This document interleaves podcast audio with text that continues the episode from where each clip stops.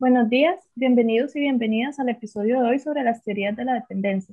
Esto es Radio Abya un podcast donde recorreremos América Latina con identidad, pero sin pasaporte. ¿Por qué le llamamos así? Bueno, porque en el idioma cuna, Yala significa tierra y Avia significa madre madura o tierra en plena madurez. Mismo significado que le daba nombre a lo que conocemos como América hoy en día.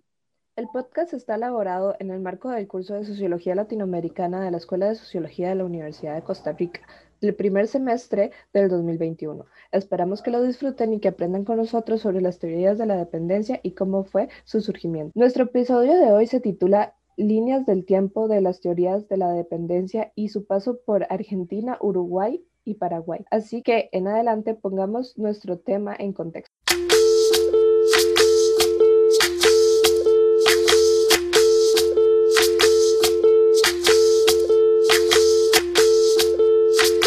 Para poder entender correctamente sobre las teorías de la dependencia, primero es importante destacar aspectos como evaluaciones de la teoría marxista, los cambios de estrategia en estructuras políticas y la modalidad de la dependiente de los sistemas, además de algunos autores que abordan las teorías de la dependencia, los cuales vamos a explicar a continuación.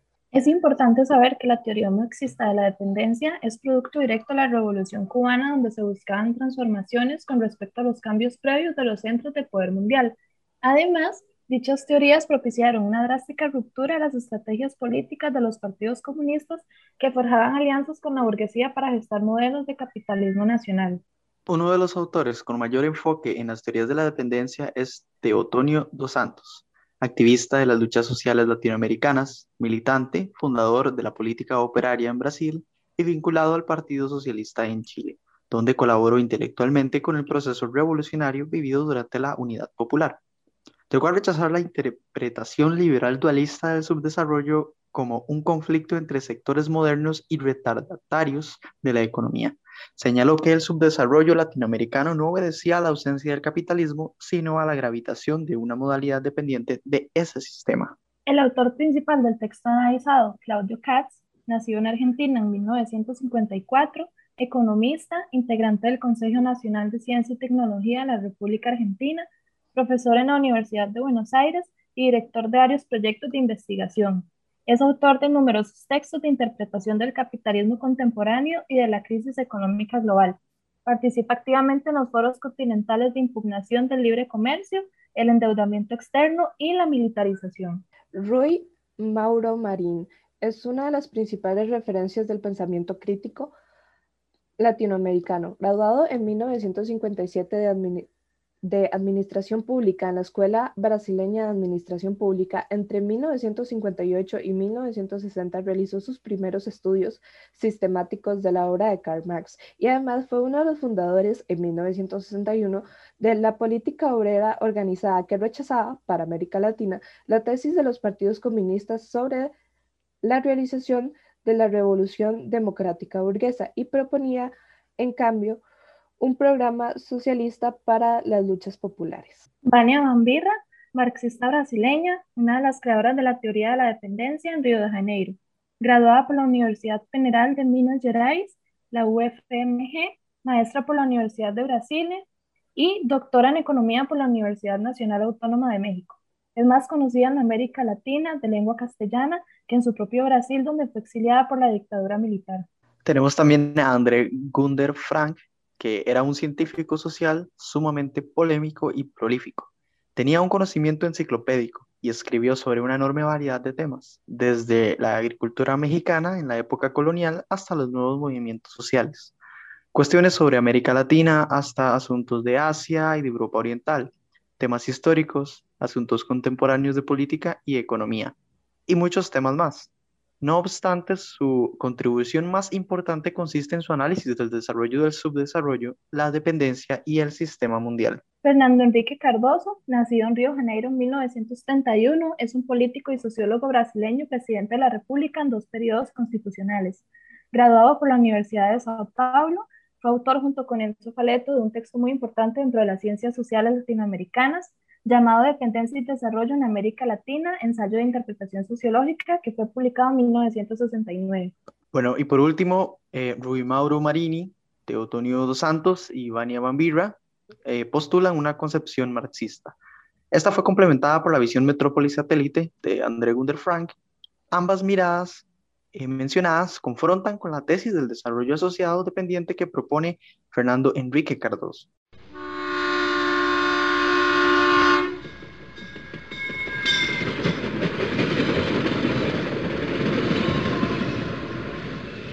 Bueno, llegamos a nuestra primera estación, textos vitales, en la cual haremos una parada por algún texto relacionado a nuestro tema semanal. El día de hoy comentaremos el texto El surgimiento de las teorías de la dependencia de Claudio Katz. Esperemos que les llame la atención tanto como a nosotros. ¿Ustedes saben cuál es el orden social definido desde las teorías de la dependencia? Me parece que para los teóricos marxistas desde la dependencia de América Latina, el orden social se define por su función de enriquecer a las economías centrales, eh, cooperando con su acumulación de capital como una dinámica natural del sistema capitalista. Exacto, pero a partir de una escala internacional o global. Sí, pero eso no es todo, porque para la concepción metrópoli satélite de Gunder Frank, el orden social se establece como un desarrollo del subdesarrollo, basado en un proceso en el cual las economías más avanzadas se construyen en base a las relegadas. No solo eso, sino que dicha relación se establece con el ingreso de, ¿qué era? de los relegados al capitalismo mundial del siglo XVI. De esta forma, mediante el ingreso de los subordinados, se determina la apropiación del excedente reducido en la periferia por el centro. De esta forma, mm, creo que existe una polarización entre las metrópolis y los satélites que les brindan dos caras a un mismo sistema global. Y sin olvidar que de esta forma, en la actualidad, ninguna economía sometida ha alcanzado o cambiado su estatus por una economía central, o sea, acompañado de que el debilitamiento de una metrópoli no modifica su perdurable estatus de la dependencia dicho planteamiento también se asemeja a una metáfora, corporal, perdón, que gira en forma invariable en torno a ciertos centros, sinotomía o desenvolvimiento interno. Sin embargo, el orden social para el desarrollo asociado dependiente de Enrique Cardoso es establecido dependiendo de cómo cada nación elige ordenarse eh, pues económicamente. O sea, que solo reside en el poder político buscar acomodarse o adaptarse a lo que el sistema capitalista requiere, lo cual me parece algo que debe de ser de bastante análisis en dichas teorías y en cómo se fundamenta el mismo sistema para definir estas acciones. Y con respecto a la acción social, ¿creen que sea posible actuar frente al orden de dependencia y el capitalismo impuesto por la estructura política o consideran que la acción social, es decir, la actuación va a estar definida por ese orden siempre? Pues considerando que la acción social está definida por un orden o un modelo internacional, eh, está claro que repetir un modelo, por ejemplo, el estadounidense en las sociedades económicas latinoamericanas, requiere de toda una adopción de los comportamientos modernizantes del momento, eh, incluso también se da un choque de acomodo, por así decirlo, con las economías avanzadas porque se da una obstrucción del desarrollo de la región exportadora de productos agromineros, que como bien sabemos, eh, fueron los principales afectados por los modelos dictatoriales que atravesaban países como Argentina y Uruguay. Y no solo esto, porque aunque se intentara actuar frente al orden de la dependencia impuesto por las estructuras políticas y económicas, se sabe de muchos casos de opresión, persecución y crímenes contra los derechos de las personas que se oponían a los cambios que venían pues con el modelo capitalista. Sí, o sea, sin olvidar que terminó cayendo en el dominio de oligarquías despilfarradoras. Incluso uno de los autores menciona que los sectores atrasados del capitalismo no eran consecuencia de un modelo capitalista inoperante, sino que el subdesarrollo latinoamericano no obedecía a la ausencia de capitalismo anteriormente y era producto de una modalidad dependiente de ese sistema. Imagínate, acaso responde a la pregunta que hacía sobre si la acción social está definida ya por un cierto orden y había un conflicto entre la existencia o la dependencia al modelo capitalista y se debatía entre los problemas de ese nuevo orden y las desigualdades que generaban. Ok, pero entonces me quedan dudas lo siguiente. Si lo anterior sucede así como lo dices, ¿cómo podría darse lugar a un cambio social? Los autores explican bastante bien que existe una brecha centro-periferia por la dinámica del capitalismo y que además se subraya una inexistencia de otra variable para ese tercer mundo. Entonces es claro que el subdesarrollo para empezar no podría erradicarse con simples políticas correctivas o con mayores dosis de inversión. Para esto, Dos Santos formula una crítica semejante donde se recuerda el atraso latinoamericano, dando la responsabilidad a la desobediencia de la orfandad de capitales, la culpa a la división internacional del trabajo como tal. Incluso se habla de una dependencia, ¿no? Sí, esta misma dependencia sucede eh, cuando cierto grupo de países condiciona el desarrollo de la dimensión política de los países en una dependencia diferenciada de la polarización económica, o sea, aclarando que las conexiones entre los procesos no se desenvolvían de una forma simultánea. Incluso eh, se subraya la inexistencia de espacios para repetir el desarrollo clásico del capitalismo, donde además se remarca lo difícil que es lograr un desarrollo y es ahí donde se postula la clara necesidad de un socialismo. Eh, con esto mismo, pues también se destaca que eh, la superación del subdesarrollo en la erradicación de instituciones eh, precapitalistas. Entonces, dejando de lado el cambio social, ¿cómo llegaron las teorías de la dependencia a pensar lo político? Porque se están más ligadas al pensamiento marxista y el Estado es visto como un ente que se preocupa únicamente por los intereses y el beneficio de la clase dominante, teniendo como resultado un comportamiento político de tipo económico político en torno a las élites. Mm, ok, sí, entiendo. De hecho, para poder explicar ese comportamiento político, surgen conceptos como el subimperialismo, que explica la subordinación que tiene determinado territorio nacional ante los Estados Unidos, que ha sido una de las élites más significativas hasta el momento. Estos territorios han adoptado ciertos comportamientos anticomunistas, propaganda anticomunista debido a la misma subordinación que, bueno, se menciona con anterioridad. Es más, esto mismo le sucedía a países como Paraguay, que se veían forzados a adoptar comportamientos políticos a los cuales no estaban preparados o acostumbrados. Ajá, y con eso la burguesía se convierte en socio de Estados Unidos y se proyecta como potencia económica y militar dentro de la región, pero bueno, también está el concepto de estado de contrainsurgencia, el cual es un tutelaje represivo por parte de los militares dentro de la transición hacia los regímenes constitucionales. Estos mismos explica el distanciamiento que tienen los teóricos marxistas con los partidos comunistas de la época con su alianza con la burguesía nacional para la propuesta de capitalismos nacionales. Por otra parte, para la concepción metrópoli satélite de Gunder Frank, lo político no es explícito en su teorización de la dependencia, lo cual es posible observar en su nula participación militante política. Simplemente lo que hace es plantear la falta de espacios para repetir el desarrollo clásico del capitalismo, mediante la inviabilidad del desarrollismo, postulando la necesidad del socialismo sin muchas reflexiones, como si fuese así de sencillo. En cambio, Enrique Cardoso aborda una teoría donde menciona que lo político va de la mano con lo económico a través del Estado, la cohesión social y la conformación de órdenes legítimos de conocimiento y obediencia que se terminan estableciendo como un modelo económico que permita a largo plazo un desenvolvimiento incluso a nivel social, no solo político.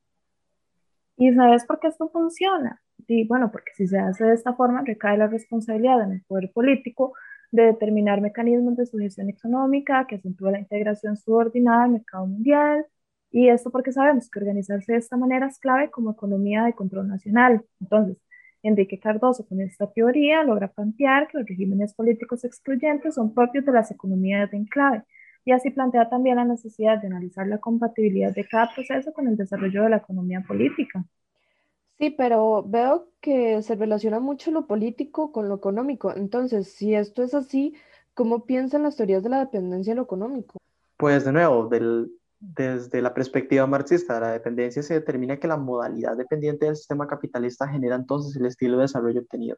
Se plantea que el retraso económico surge por la entrada de la región a la División Internacional del Trabajo, esta relación está caracterizada por transferencias de valor de la periferia hacia el centro de forma desigual, que derivan a dinámica objetiva de acumulación a escala global, teniendo como consecuencia eh, que las relaciones existentes sean producto de sobreexplotación del trabajo, lo cual, como hemos estudiado anteriormente, es el condicionamiento de los obreros a vivir sometidos al pago de las remuneraciones de su fuerza de trabajo de forma inferior al costo real, lo que le ayuda a grandes empresas a acumular capital mientras que los trabajadores reciben mucho menos dinero por su mano de obra.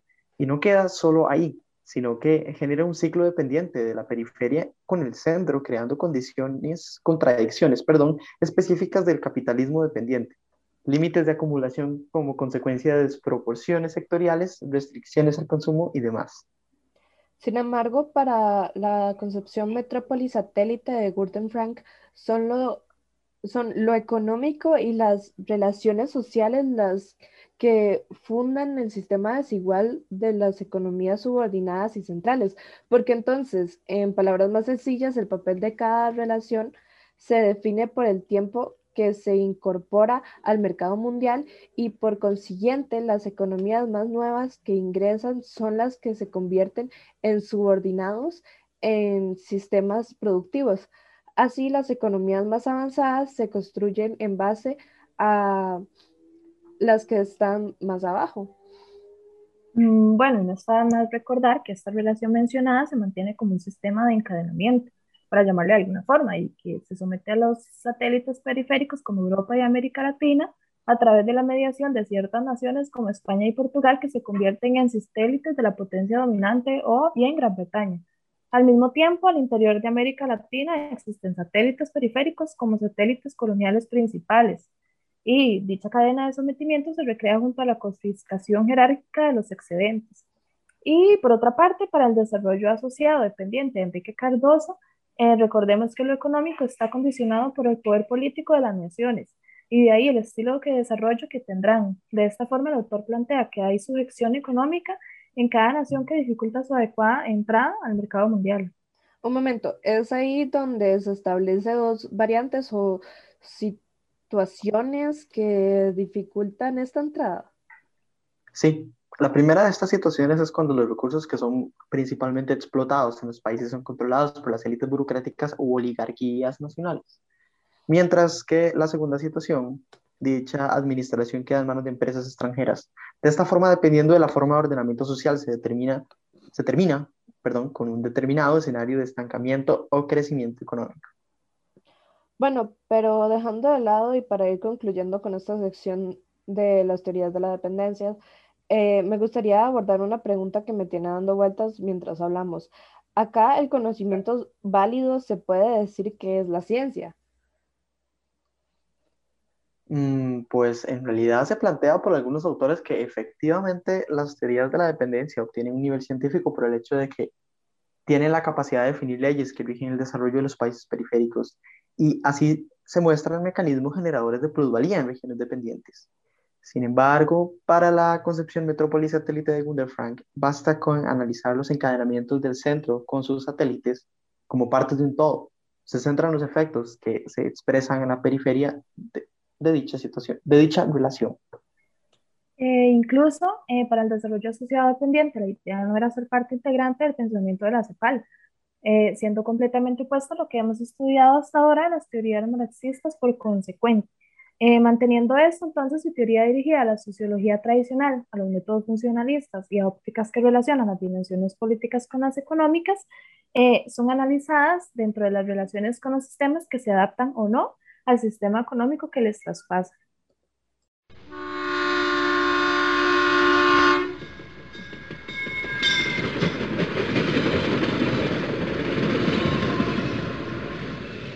Llegamos a nuestra tercera estación, América Latina vive y piensa. Esta sección presentamos semanalmente el pensamiento social de distintos países de la región, su historia y los problemas que han ocupado su agenda de pensamiento crítico. En este episodio visitaremos Argentina, Uruguay y Paraguay. Su pasaporte no será requerido. Nuestra primera parada es en Paraguay donde su historia no ha sido color de rosa, como popularmente decimos, sino que ha atravesado guerras, dictaduras e incluso sistemas cuasi democráticos, donde las principales maniobras autoritarias fueron enfocadas en las agrupaciones de tierras de Argentina y Brasil en los campos paraguayos, pasando por encima de los antepasados donde las materias primas y el trabajo agrario era bastante importante. Esto anterior se relaciona con la llamada Guerra de la Triple, triple alianza. Sí, a mediados del siglo XIX, Paraguay atraviesa una guerra contra la región denominada Guerra de la Triple Alianza, donde Argentina, Uruguay y Brasil se unieron contra Paraguay. El resultado dejó población drásticamente disminuida, tierras vendidas u ocupadas, economía destruida, y esto significó una fuerte dependencia de las economías vecinas. Sin embargo, lo importante de esto es mencionar que las teorías sociológicas explican este contexto de dictaduras y desigualdades a partir de las teorías de la dependencia tal y como lo explicamos a continuación. Es posible observar que en el caso de los tres países, el subdesarrollo tan distintivo, tan distintivo de la región no explica como una ausencia del sistema capitalista, más bien es el hecho de la inserción a este lo que hace que la región sea vulnerable a los diferentes ciclos de crisis que son naturales del sistema económico global implantado. Siempre recordando que este análisis anterior se hace desde una mirada de la dependencia marxista. Al mismo tiempo, es posible afirmar que para estos autores las regiones, al entrar en una lógica de división internacional del trabajo, empiezan a adoptar el rol de producción de materias primas, acompañada de que la caracterización de los trabajadores, en lo que podemos llamar la Argentina, Uruguay Paraguay, o del otro lado, la periferia, bajo un sistema de sobreexplotación del trabajo en el cual se le remunera a los obreros por sus horas trabajadas con un valor inferior al valor real de su fuerza de trabajo. Um, por ejemplo, en el caso uruguayo, como su economía estaba basada en la producción de materias primas, el comportamiento del mercado exterior hacia su economía y su estructura social sumamente vulnerable, eh, esto último, ya que gran parte de los cambios de su economía motivaron cambios sociales radicales durante la primera mitad del siglo XX. De esta forma, las crisis globales como la Gran Depresión de los Estados Unidos, como las posteriores crisis económicas de las siguientes décadas, deja al país en una balanza en la que tiene periodos de recuperación y periodos de crisis, lo que se traduce básicamente en un subdesarrollo. Eh, también en el caso paraguayo se puede visualizar un intento drástico en su política productiva, como un intento de modificar drásticamente la vida rural y el trabajo del campesinado para poderse insertar en la economía global. Esta nación, eh, al igual que en Uruguay, Cumple un rol dentro de la División Internacional del Trabajo de Producción y Exportación de Materias Primas para así poder obtener ingresos. Eh, los denominados commodities son básicamente materias primas utilizadas para la producción de otros productos. Entonces, tanto el caso paraguayo como el uruguayo se analiza que se basaban en la explotación y uso de los países centrales. En la Argentina, a diferencia de sus dos vecinos, sí existió un proceso de industrialización y expansión de la misma como un intento de generar desarrollo económico y modernización política, comercial e institucional. Ahora, lo que sí tiene en común con Uruguay y Paraguay es la superexplotación del trabajo de los obreros como forma de las élites para generar una acumulación en la periferia. Esto legitimado por la inexistencia o desarticulación de sindicatos y organizaciones partidarias obreras de izquierda que pudieran solventar la situación precaria del trabajo asalariado, misma que era inexistente porque el Estado no es ajeno a los intereses de las élites y lo demostraban a través de persecuciones políticas en contra de aquellos que interponían sus intereses e ideales e incluso compensar por encima a los derechos humanos que la falsa democracia prometía en ese momento. Por otro lado, desde un enfoque de la teoría concepción metrópoli-satélite, es posible visualizar cómo se genera un desarrollo del subdesarrollo como un proceso de consolidación de las economías avanzadas a costa de la producción de estos países, que por su ingreso tardío, perdón, que por su ingreso tardío al mercado se determina la posición de estas naciones dentro del sistema global. Así es posible afirmar, por los conceptos de este autor, que la relación entre países con entre de estos países con el mercado mundial ha generado un encadenamiento de la acumulación, en donde centros metropolitanos como lo es Europa en su momento y pasa a ser Estados Unidos en su momento, somete a los países periféricos de la región latinoamericana, en este caso Argentina, Uruguay y Paraguay. Así la naturaleza productiva agraria que les incluye en el mercado global les subordina, ya que se permite que los países del centro extraigan el valor de los productos de los países periféricos. Y también al mismo tiempo es posible ver cómo la dirigencia de los diferentes modelos políticos en estas tres naciones han determinado los cursos económicos convenientes o adversos para cada una de estas teorías, eh, ya que para Enrique Cardoso los actores políticos, sin importar el tipo de régimen que instauraron, son intentos conscientes e inconscientes de las naciones para buscar amoldarse y adoptarse a los requerimientos del mercado capitalista. Eh, de esta forma, dentro del pensamiento del autor, la entrada en vigencia de las distintas dictaduras de las regiones, ya sea como Alfredo Stroessner con 34 años con el proceso de reorganización nacional de 7 años, 12 eh, años en Uruguay de Juan María Bondaberry, que son muestras de los intentos de las naciones para solventar estas crisis, eh, también para intentar amoldar el sistema con resultados que puedan medirse con la compatibilidad eh, que cada uno tuvo con su proceso con el desarrollo.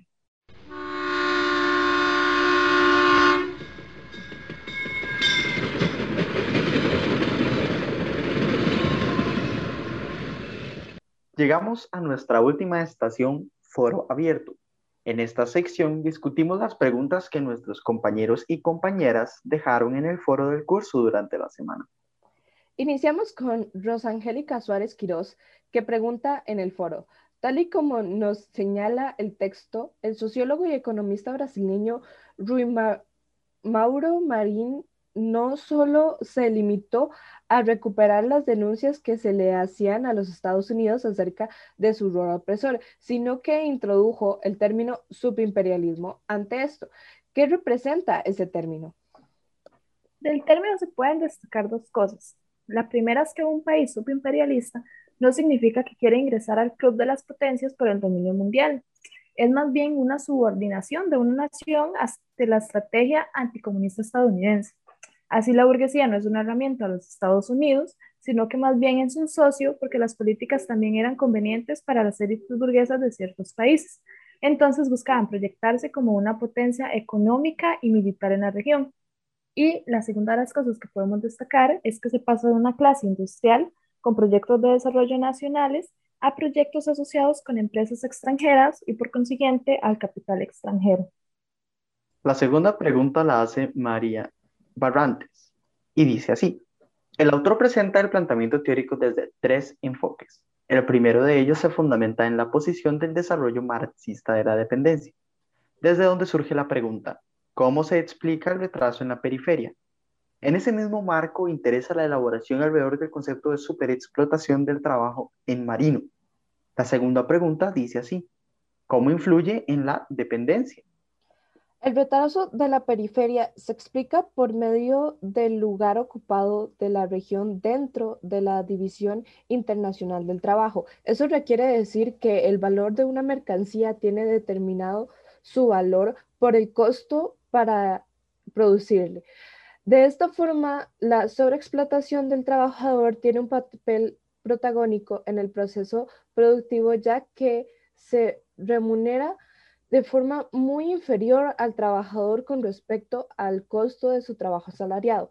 Ahora, esto influye en la dependencia porque la superexplotación no es más que una forma de darle a las mercancías de darle a las mercancías de América Latina al centro por el costo inferior que tiene la producción y la necesidad de la región por ingresar al mercado global, haciendo entonces una relación desigual dependiente. Ahora, la última pregunta realizada por Sara Mena dice, ¿qué alcances tuvo la teoría de la dependencia en Latinoamérica?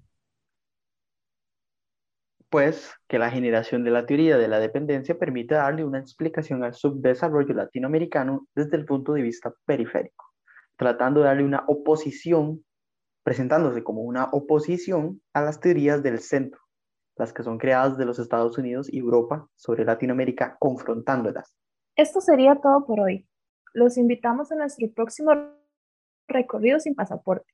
La próxima semana visitaremos el marxismo latinoamericano, donde su pasaporte no será necesario para visitar Brasil, tema de la próxima semana. Les agradecemos que nos acompañaran por este recorrido desde Abya a la América Latina de hoy. Escúchenos a través de su plataforma de podcast preferida.